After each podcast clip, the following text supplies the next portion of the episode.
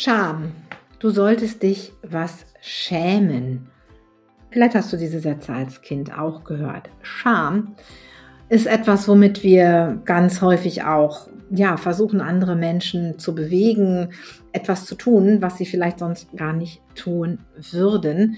Aber Scham ist auch etwas, was wir gerne verstecken. Und genau darum geht es in dieser Podcast-Folge, ähm, die wirklich ganz, ganz wichtig ist. Und wir freuen uns dass du dabei bist. Kurswechsel Kindheit.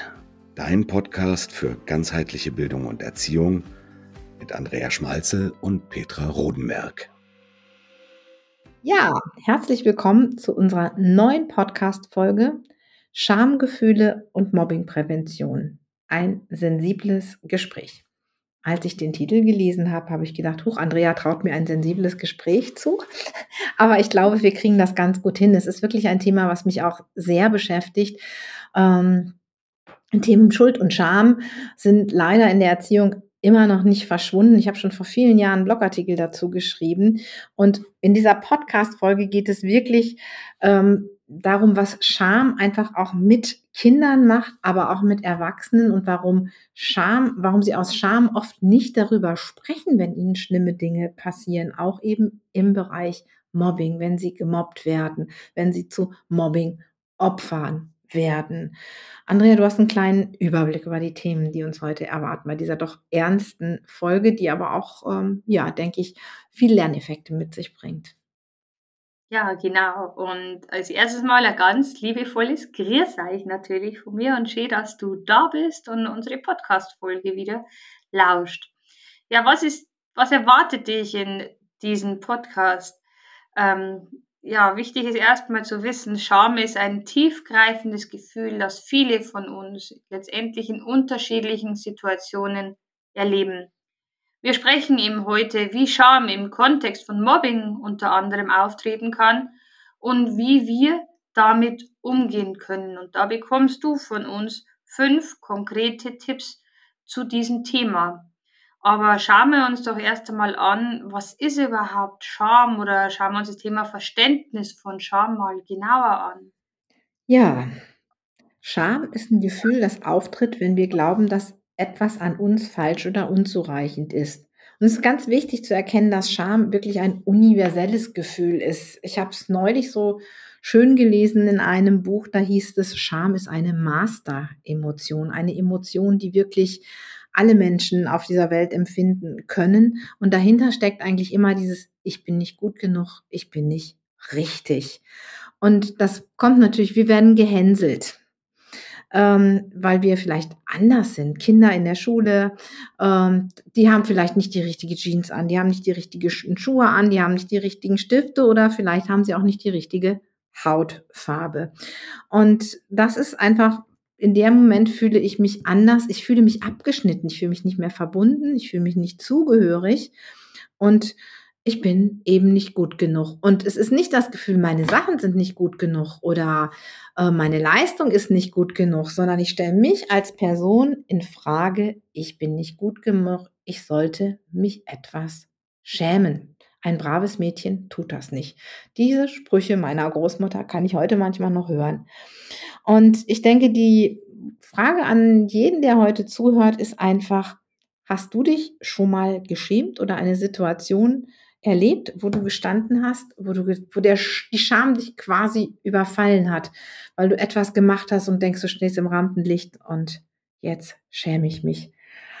Ja, vielleicht geht einfach jeder mal so ein Stückchen in sich und überlegt. Andrea, kennst du auch diese Situation?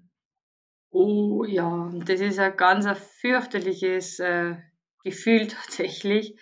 Aber ich glaube, das ist halt ein Gefühl, mit dem das einfach im Alltag da ist. Man muss einfach gut wissen, wie man damit umgeht. Aber Scham ist ja letztendlich auch, in, tritt ja auch ganz, ganz häufig im Kontext zum Mobbing auf. Ne? Mhm.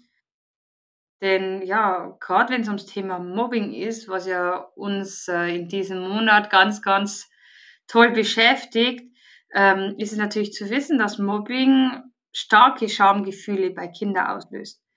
Und letztendlich kann das, ich schäme mich dafür, dazu führen, dass die Kinder so sehr zurückziehen, dass sie nicht mehr aufmachen, dass sie nicht mehr erzählen wollen, was passiert, weil sie sich schämen, weil ihnen das peinlich ist und äh, die, die wollen Mobbing vermeiden, weil sie denken, oh, sie sind ja nicht gut genug, ich bin ja selber schuld, weil mich die anderen mobben.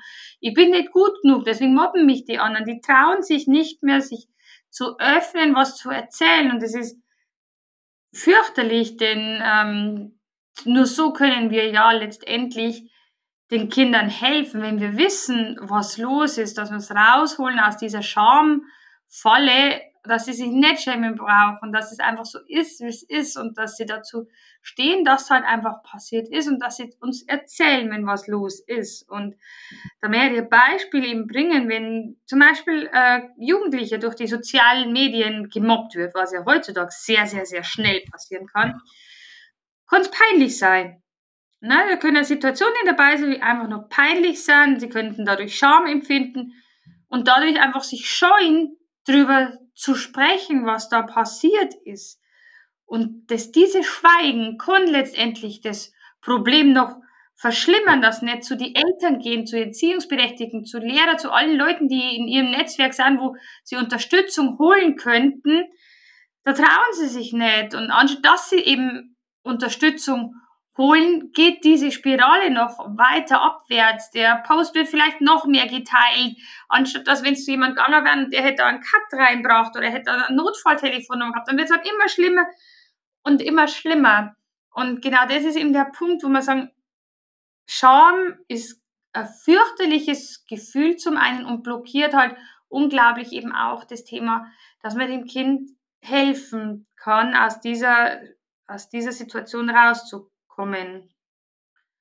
Und ja, vielleicht kennst du jemanden oder ein Kind auch in deiner Arbeit, der eben aufgrund von Mobbing Schamgefühle bereits erlebt hat. Vielleicht magst du mal drüber nachdenken, wie wurde damit umgegangen? Denn gerade der Umgang mit Scham in der Mobbingprävention spielt eine ganz große, entscheidende, essentielle Rolle.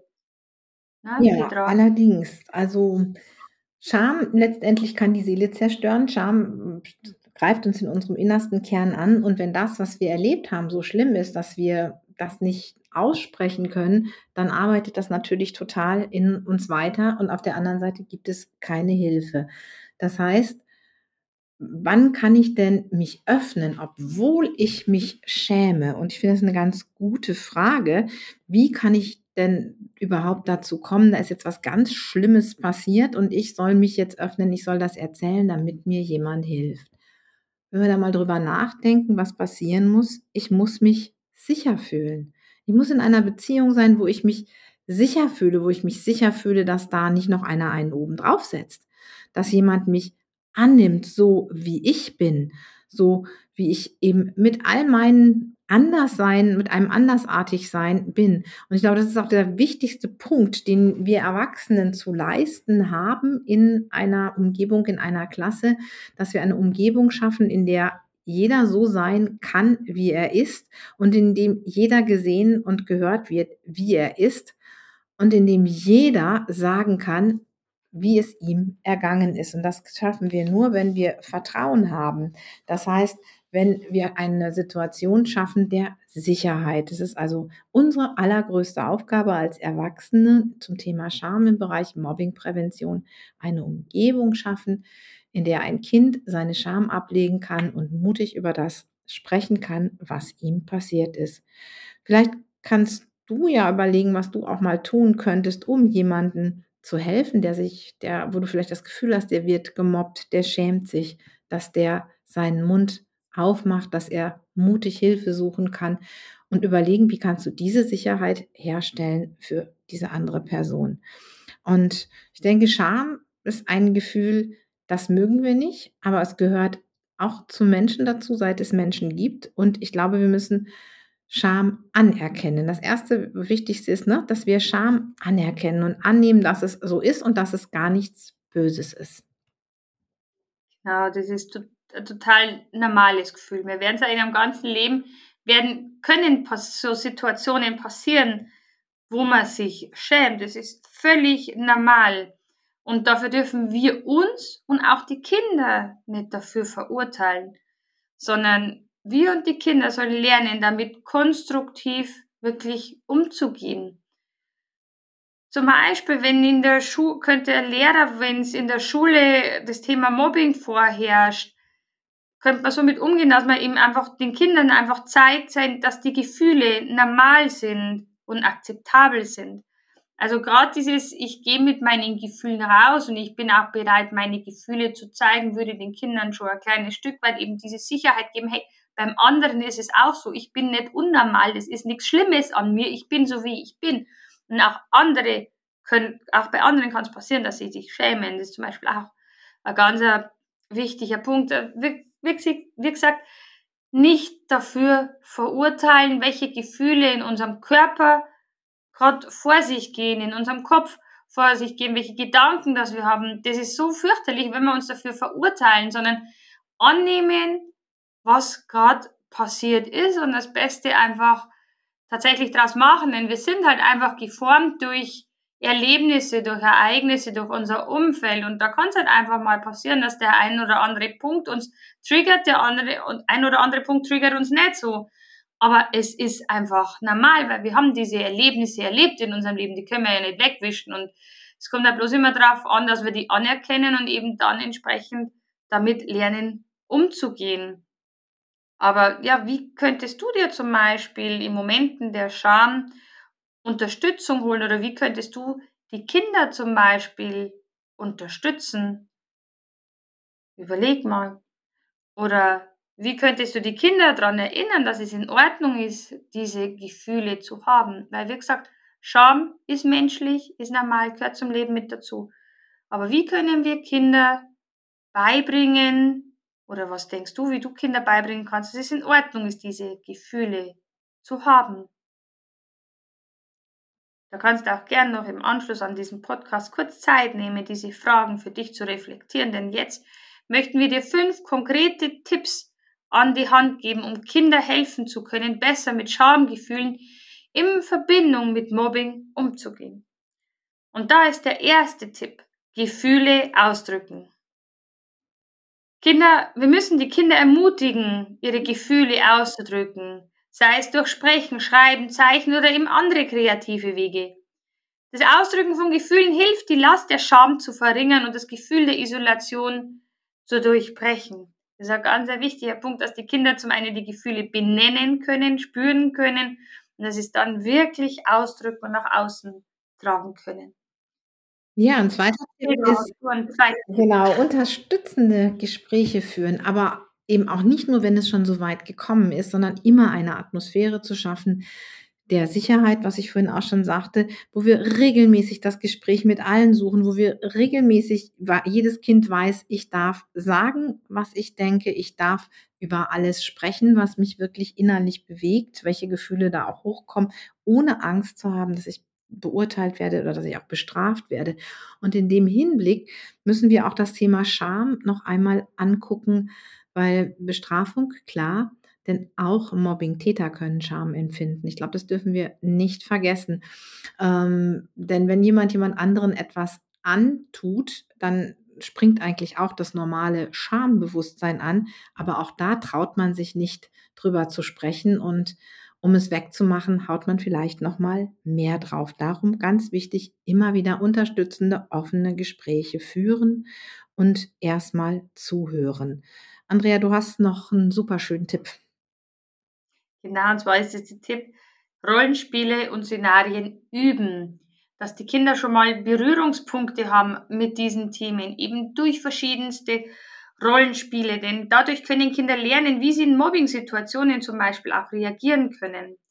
Und bei uns in der Ausbildung ja zum Mobbing-Präventionstraining haben wir ganz viele Rollenspiele mit dabei, die wir auch eben von den Erwachsenen in der Ausbildung, während der Ausbildung durchführen lassen, damit sie auch mal dieses Gefühl haben, was passiert in dieser Situation, was macht diese Situation mit mir. Und genau das lernen die Kinder in Rollenspielen und sind dann nicht durch diese verschiedensten Situationen überrollt, weil sie noch nie Berührungspunkte damit gehabt haben. So gebe ich ihnen eben dieses Gefühl der Sicherheit, ein kleines Stückchen wieder an die Hand, das dann wiederum ihr Selbstvertrauen stärkt und ihre Fähigkeit, sich eben in realen Situationen behaupten zu können, wenn es schon mal so eine Situation durchlebt oder durchspielt haben. Und es ist immer total faszinierend, wenn wir solche Rollenspiele eben in unseren, in unserer Ausbildung eben mit den Erwachsenen machen, huch, das habe ich jetzt gar nicht gewusst, dass das so krass ist, dass man sich da so fühlt, dass, ich, dass das dann so, äh, ja, dass das einfach äh, so komisch dann auf einmal dieses Gefühl ist. Und es passiert nur dann, wenn ich es einfach selbst mal ausprobiert habe und durchlebt habe. Also ganz, ganz, ganz spannend. Ja, und jetzt kommt einer der Petra ihrer Lieblingsthemen, Achtsamkeit. Andrea sagt es schon wieder so. Gut, dass du jetzt nicht noch gesagt hast, dass ich da mit der Yoga-Books auf der Matte sitze. Das, aber dafür hätte ich mich jetzt auch nicht geschämt, weil ich genau weiß, wie du es gemeint hättest. Und ähm, ja, Achtsamkeit, Meditation ist etwas, was uns dazu bringen kann, unsere Gefühle besser zu sehen. Durch Atmung und Meditation nehmen wir einfach unseren Körper besser wahr. Und ich finde es immer so, ähm, ja, lustig. Mein, äh, mein Meditationslehrer sagt immer zu mir, Emotionen steht für Energy in Motion, Energie in Bewegung. Und ich glaube, das ist es auch, denn jedes Gefühl fühlen wir irgendwo in unserem Körper. Wir fühlen es nicht nur im Kopf, sondern es macht körperlich etwas mit uns. Unser vegetatives Nervensystem springt an auf jedes Gefühl. Es gibt Gefühle, die sind uns unangenehm, da haben wir unangenehme körperliche Empfindungen. Scham gehört dazu. Könnte, gibt es so diese schönen Sprüche, ich könnte im Boden versinken. Oder ich würde am besten mich unter der Bettdecke ver kriechen, ich will nicht gesehen werden. Und einfach durch Atmung sind wir schon ein bisschen in der Lage, diese Emotionen zu regulieren. Denn der körperliche Aspekt der Emotionen, der ist schnell wieder vorbei. Was er seelisch mit uns macht, ist es eher nicht so. Aber es hilft einfach in stressigen Situationen gesund damit umzugehen und gerade vielleicht Herzklopfen oder auch Gefühle, ich will in den Boden versinken, so ein Stückchen zu mildern. Aber Andrea, es gibt ja noch ein bisschen mehr, denn wenn das Gefühl, ich bin nicht gut genug da ist, was würde es umkehren? Genau, die positive Selbstbestätigung. Das ist so voll mein Thema. Genau. Petra weiß das aus unseren Teammeetings etc. und so weiter. Die Geschichte kommt aber dann noch. ähm, ja, Kinder sollten wirklich angeleitet werden, positive Selbstbestätigung zu praktizieren. Und ganz ehrlich, nicht nur die Kinder. Äh, als Beispiel ist echt immer, wenn wir so Teammeeting haben und dann heißt, ja, äh, das haben wir doch in dem und dem Ordner abgelegt und ich schaue dann und finde dann sofort die Datei auf einmal, ich kann mich feiern, ne? Also ich klopfe dann auf die Schulter und hoffe dann immer an die, ja, dann die schauen mich immer so, so, hm, Andrea halt wieder, ne? Aber dieses Feiern, das war so, so, so cool. Und letztes Mal habe ich ja einen Workshop gehabt, wo es eben drum gegangen ist, so die eigene Jubelpose zu finden.